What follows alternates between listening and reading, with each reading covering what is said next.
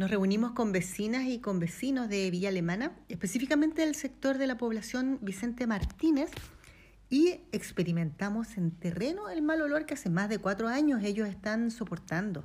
Desde la Junta de Vecinos se han organizado para encontrar una solución a este problema, cuya fuente nos cuentan que estiman sería el estero ubicado en calle Porvenir, entre las calles Huangualí y Venecia.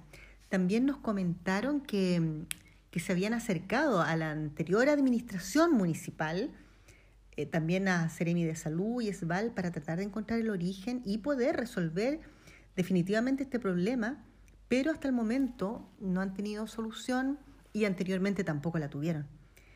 Es por ello que oficié a Ceremi de Salud, a la Superintendencia de Servicios Sanitarios y a todos los organismos que sean pertinentes para que den cuenta acerca de las causas de esta situación y ejecuten las fiscalizaciones necesarias que permitan dar con una pronta solución.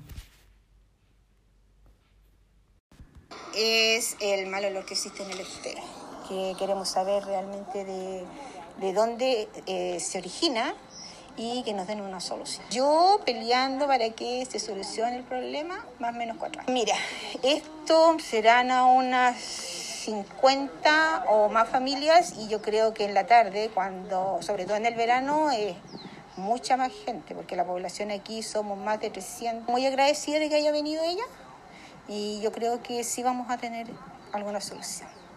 Es lo que siento.